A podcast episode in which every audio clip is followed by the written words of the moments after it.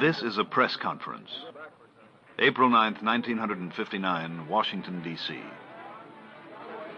One of these seven young men will be the first American into space. These are the astronauts.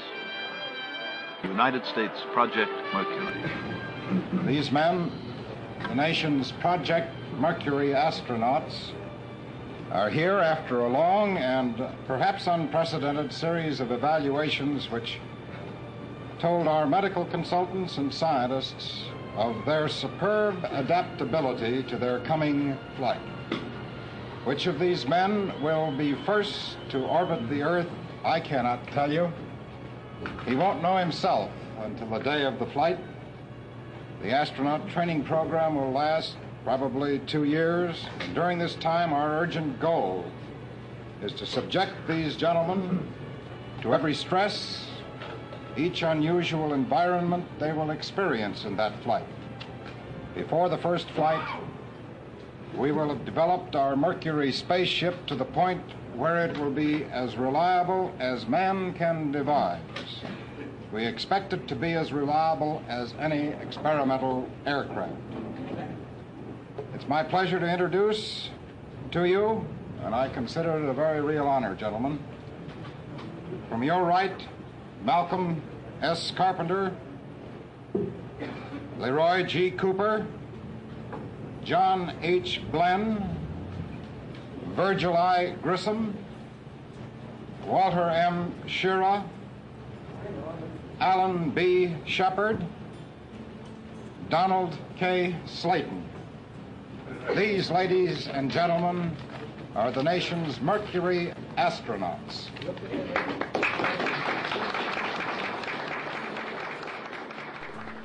9 de abril de 1959. En una sala eh, repleta de periodistas y de fotógrafos en Washington, D.C., la NASA presenta oficialmente a los siete primeros astronautas de la historia de Estados Unidos. El proyecto se llama Mercury y de entre aquellos hombres se escogería al primero que alcanzaría el espacio por supuesto, aún no sabían que los soviéticos iban a adelantarse con, con, Gagarin dos años más tarde, pero en ese momento, en abril de 1959, los americanos recuperaban la euforia y aquellos hombres eh, se convertían inmediatamente en los héroes nacionales. Pero la historia de los siete del Mercury no empieza en aquella rueda de prensa, no empieza con su presentación al público, su historia como tantas otras, empieza con el Sputnik y con el cambio radical que aquella pequeña esfera metálica produjo en la mentalidad de todos los políticos, de los militares, de los dirigentes americanos.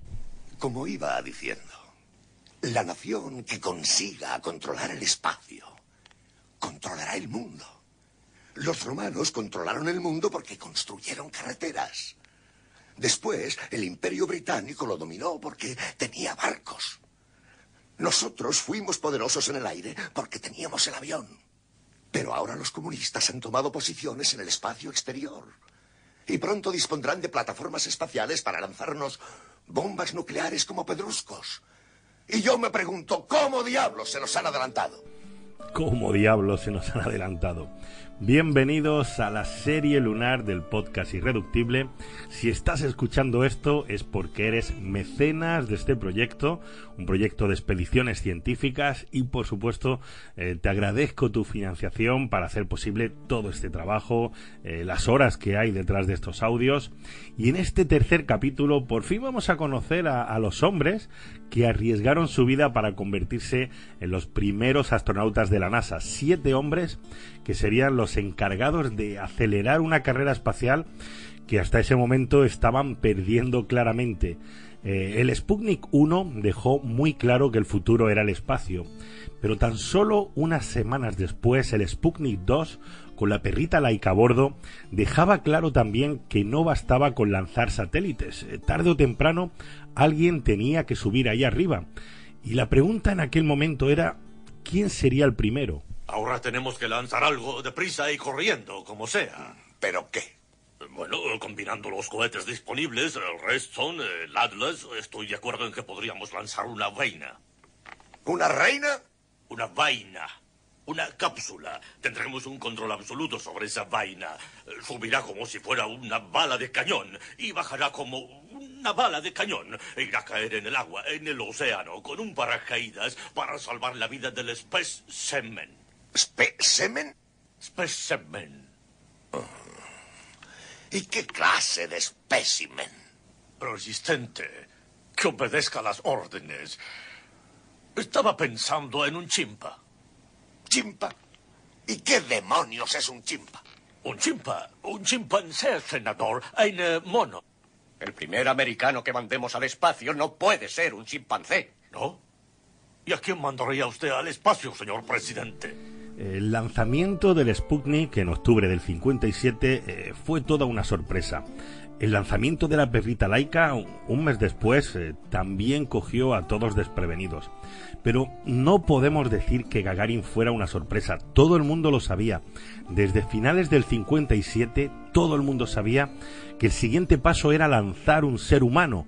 Eh, ser los primeros en poner un hombre en el espacio fue una carrera desde el principio. Eh, quizá la primera carrera espacial, eh, una carrera a dos bandos que se iba a decidir en, en 1961, pero que se preparó y se organizó mucho antes. Y en estos inicios encontramos una de las decisiones que iba a tener importantes consecuencias durante décadas. ¿Qué perfil profesional eh, se ajusta mejor? ¿Qué hombres son los más adecuados para dar el salto y convertirse en astronautas? El presidente Eisenhower, bueno, había sido militar durante la Segunda Guerra Mundial y sentía cierta predilección por llevar a cabo un programa militar. Ese presidente Eisenhower concertó una reunión con varios expertos y después de escuchar los argumentos y a favor y en contra. ¿Te está gustando este episodio? Hazte fan desde el botón Apoyar del podcast de Nivos. Elige tu aportación y podrás escuchar este y el resto de sus episodios extra. Además, ayudarás a su productor a seguir creando contenido con la misma pasión y dedicación.